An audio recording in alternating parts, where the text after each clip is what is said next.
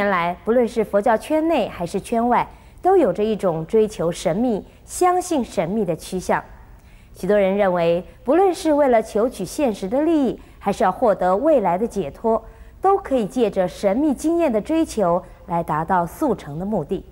那么，究竟佛教的教主释迦牟尼佛是如何看待神秘经验的呢？我们恭请圣严法师为我们开示。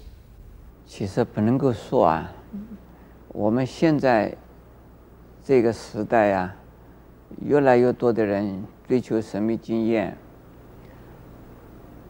不一定呢。在古代，在任何一个地方，神秘经验既然是神秘。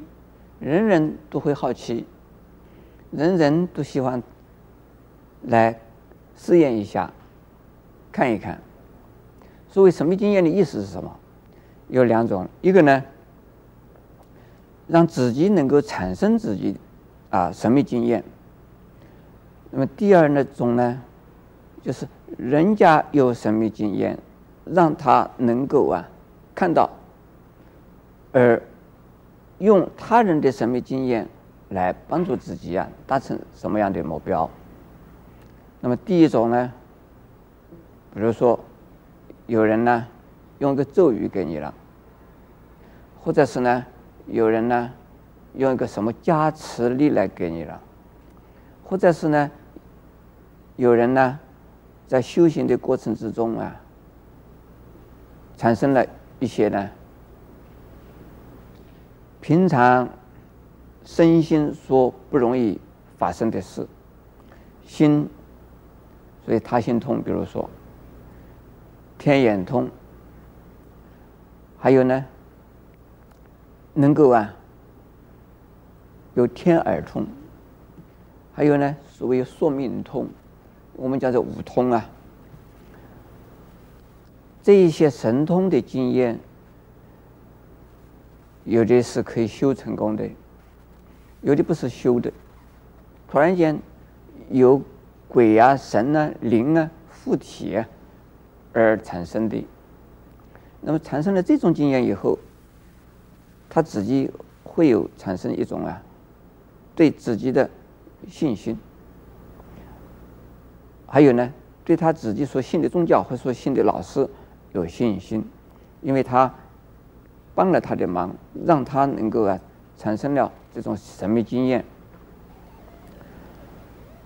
另外一种就是老师或者是他人有神秘的能力，帮助你来给你一种什么一种帮助呃协助。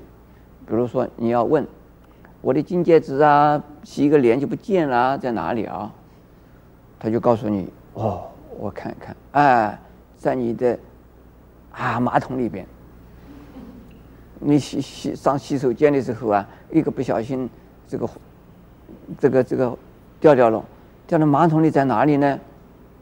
这个正好这个马桶还没有进入那个那个水在下水道去那个位置，你你去你去找找看，人家找不到了，这个马桶已经进外边看不到，怎么看得到呢？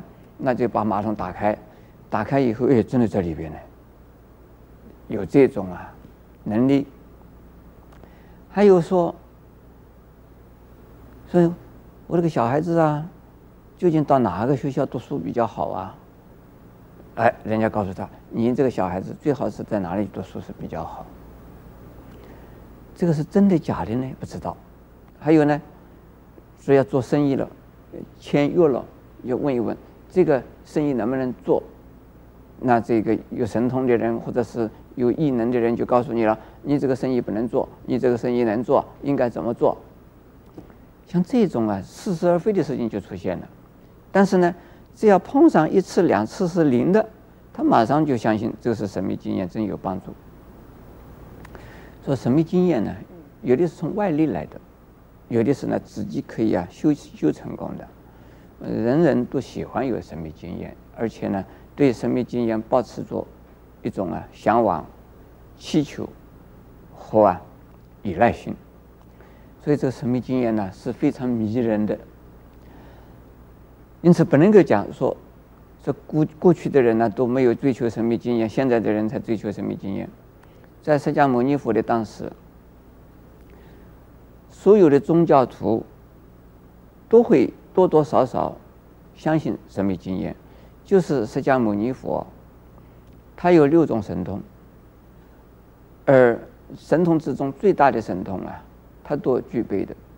阿罗汉的神通不如啊，释迦牟尼佛的神通。比如说有一次，释迦牟尼佛跟舍利弗尊者看到一只蚂蚁，舍利弗尊者说：“这个蚂蚁是哪里来的？”释迦牟尼佛说：“你看一看它，用你的神通，你看这个蚂蚁过去是什么？”这个舍利弗一看一看，看到多少多少无量劫以前呢？这个蚂蚁还是蚂蚁。那舍利弗说。这个蚂蚁本来就是蚂蚁。佛说：“你的说明通不行啊，你就没有看到他原来是一个比丘哎。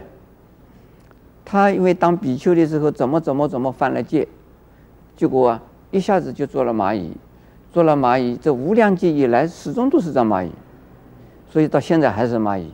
所以你一看到是蚂蚁，但是我看到他是比丘，成件事。”哇！舍利弗说：“那我这个神通不如佛啊！”佛说的是这个样子，所以神通也有浅也有深的。还有这个佛经里面有讲啊，阿罗汉的神通以及五通仙人普通的神通，能够点石成金啊。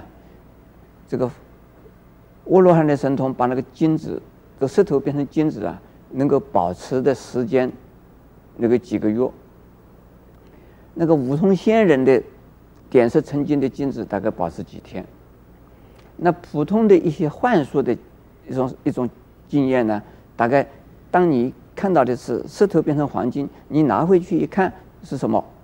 是石头，但是在他当面的时候是是黄金。像这种啊，就是修行的力量功夫越深呢，他那个神通的。